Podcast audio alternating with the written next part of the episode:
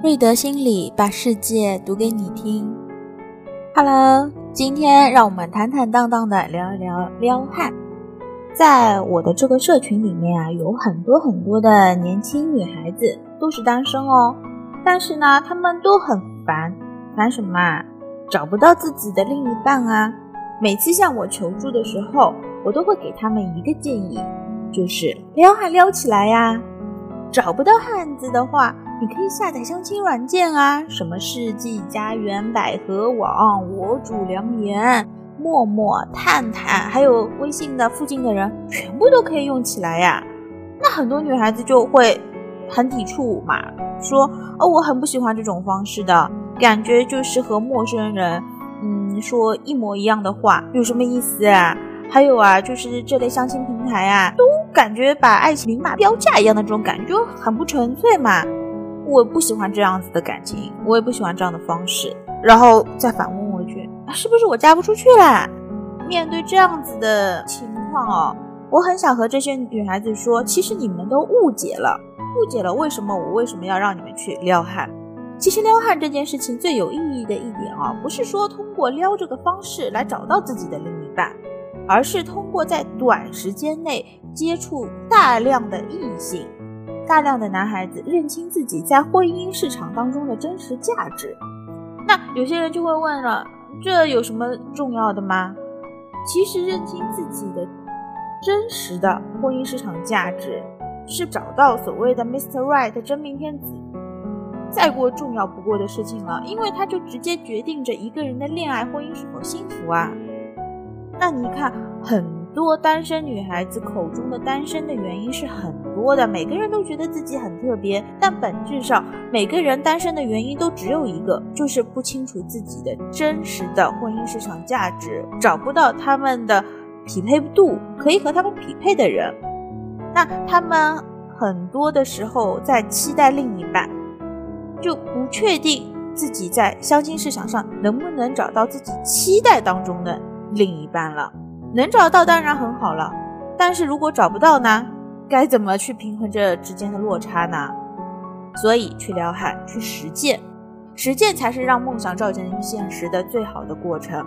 早一点开始撩汉，就能早一点认清自己，早一点降低期待，早一点把自己调整到最合适的状态。在撩汉的过程中，你会遇到各式各样的人，千奇百怪。就比如说，你会遇到第一次见面就说：“哎呀，我妈妈把我带大那么不容易的这种妈宝男。”你也会遇到就是说吃饭都要和你 A A 的小气男，或者还会遇到性取向不是很明朗的娘炮男。这背后的逻辑是显而易见的。不管是优质男还是优质女，如果你在相亲这个婚恋市场上，其实都会非常的抢手，因为男人啊。都希望娶一个漂亮温柔的老婆呀，女人都希望嫁一个帅气多金的汉子呀。如果你的条件超出了婚恋市场当中同类型的竞争对手很多的话，那么你一定会以极快的速度被与你匹配的人抢走的。最后混在相亲市场的，往往就是所谓的老油条啊。这些人如果是女生的话，要么就是自视甚高，要么就是有着非常明显的短板，比如说年纪过大，比如说有过婚史，比如性格很难相处这种情况。如果是男生，就是大家广大意义上的极品男了。那极品男其实在整体的数量上而言，并不是很多的，只是因为优质男很快会进入婚姻，也不会被女孩子去吐槽。所以会让嗯相亲的女孩子们哦，呃，就形成一种对相亲对象就会是奇葩的这种刻板印象。所以快点去撩汉，撩汉并没有错，只是你对撩汉的了解不够多。那如果我们把婚恋比作打怪升级的话，在撩汉这个关呢，有一个大家不是很了解的隐形关卡，就是我有一个朋友叫仙女 A 吧。他呢，就是因为不小心打开了这个隐形关卡，然后向我求助的。他说：“我看着周围的朋友一个个的开始结婚生孩子，他的危机感就很重。只可惜理想很丰满，现实很骨感啊。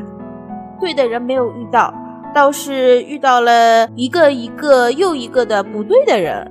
那在遭遇极品男这种事情，不去说他，最让他遇烦恼的是啊，老是遇到极色男。极色男们呢，就会在这位仙女 A 面前表现的言语很轻浮啦，举止很轻佻啦。比如第一次见面就会暗示，哎，你身材不错，撩他胸，撩他腰，撩他的腿。刚见面呢，就开始动手动脚，甚至开始，比如说会强吻他哦。但是呢，如果只是碰到一两次的话，其实仙女 A 还好，他会认为这是巧合。但是她遇到的男人当中，十有三四都是这个样子的，这就让仙女 A 感到很困惑了。而且仙女 A 呀，还不是那种很漂亮的女孩子，打扮的呢也比较的中规中矩，不暴露的，身材也就比他们很普通，没有很惹火，所以。他总是遇到这种言语轻佻的人去撩拨他，这让仙女薇很困惑。而且仙女薇还侧面了解到哦，他遇到的这些极色男哦，其实对别的女孩子还都比较尊重的。哎，这怎么回事啊？频频遇到这种极色男，问题到底出在哪里呢？我就问他哦。你是不是刚认识没多久就会跟这个男生聊起结婚啊、婚姻啊这样子的话题啊？哎，仙女 A 就说没错啊，你怎么知道的？一般见面之后，我就会找机会聊这个话题呀。我很喜欢坦白直接的，毕竟大家都出来相亲了嘛，不就是冲着结婚去的嘛？我还会问他，我说，哎，那你是不是很快就会提及到你被父母逼婚啊，或者你想有什么结婚计划这样子的话题啊？他说：“哎，我也会的，几乎都会聊到。这就是问题的症结所在了。在婚姻市场中，女人表现的有多恨嫁，遇见极色男的概率就有多高。为什么呢？嗯，这个我们就要从头开始说起了。在女人的择偶策略里面啊，本能的呢会把男人分为两种，一种叫结婚对象，一种叫恋爱对象。通俗的话来解释就是，结婚对象呢，其实。”就是要负责养育孩子，然后提供嗯资源，确保自己的孩子能够好好存活的。恋爱对象呢，就是好基因嘛，就是给孩子选择一个好的基因，就是为了孩子的父亲。理想情况是这两种对象呢都是同一个人，但是现实是很残酷的，现实当中没有那说那么完美的人，所有的男人都在潜意识里面。成为恋爱对象，而不是那么情愿的成为结婚对象。所以举个例子来说吧，当我们听到“色狼”和“结婚狂”这两个词汇的时候啊，下意识的呢都会觉得色狼就是男人，结婚狂就是女人。原因很简单啊，每个人都知道色能给男人带来的是基因层面的延续，这就是好处，但未必会给女人带来好处。结婚呢，就能给女人带来。基因层面的好处，但未必会把同样的好处带给男人。所以，对于男人来说，单纯的性是有价值的；而对女人来说，单纯的性并不能为她带来什么好处。婚姻能够提供后代抚养的资源才是最重要的。所以，女人更注重婚姻的承诺安全感。在现实当中，我们很容易就看到一些实例哦。男人们呢，在追逐亲密关系的时候，总是很积极，就是男人对追妹子这件事情啊，更是热衷的。但谈到结婚这个话题的时候呢，却往往不如女方来的积极。